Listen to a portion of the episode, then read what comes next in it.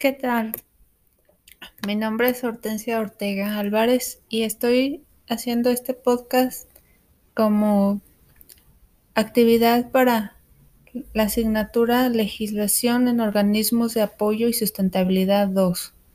El tema que elegí para hablar, sobre el cual hablar, es el empoderamiento, ya que me pareció un proceso muy valioso que los desarrolladores comunitarios eh, debemos, mm, eh, bueno, una herramienta que, la, que los desarrollos comunitarios debemos de utilizar para eh, fomentar, para iniciar el cambio en, en, la población, en los individuos, que, que por lo que he aprendido, representa un cambio no solo colectivo, sino individual, lo que me parece muy trascendente ya que mm, llevar a cabo mejoras en la vida de, personal de cada uno de los que se acerquen a estos procesos, así como mm, fomentar el desarrollo de las comunidades en los que los pobladores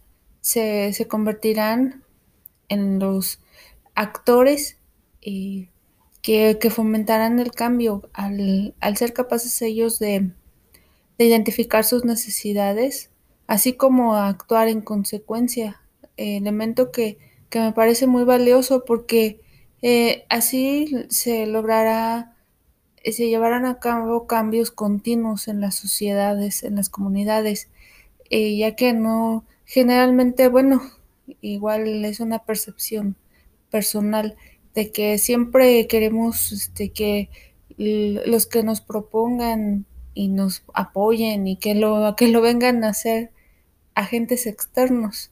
Y pues a través del empoderamiento eh, se reconoce un poder personal y comunitario que nos lleva a, al cambio y al desarrollo.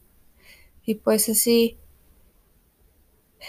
pues para hablar de empoderamiento es eh, como concepto es cuando las personas son capaces de decidir y tomar decisiones de vida.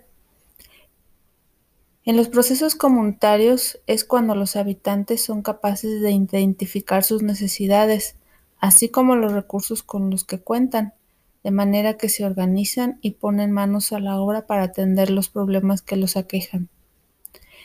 Así como cada individuo tiene la idea de que adquiere la idea de que puede tener el control de su propia vida, lo que provoca en las comunidades cambios significativos.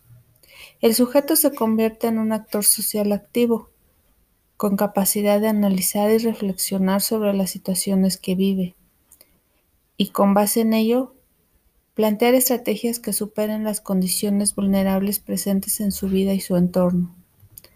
Por medio del empoderamiento se logra la toma de decisiones más sólidas y trascendentes. Este se adquiere fomentando en el individuo la autoconfianza, la seguridad en sí mismo y la asertividad.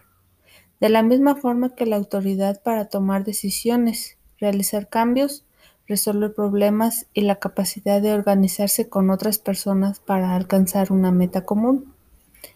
El empoderamiento ha permitido que los individuos y sociedades en condición de marginación en la toma de decisiones sean ahora el eje central de las intervenciones.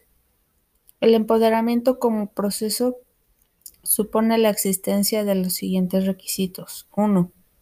Tener acceso a la información y los recursos para tomar una decisión apropiada.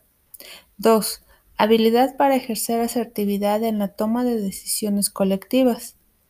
3. Tener un pensamiento positivo y la habilidad para hacer cambios. Estos requisitos harán que los pobladores de una localidad se vuelvan personas con carácter para responder de manera clara, pronta, eficiente y eficaz a las situaciones a las que tengan eh, que proponer una solución y actuar en consecuencia.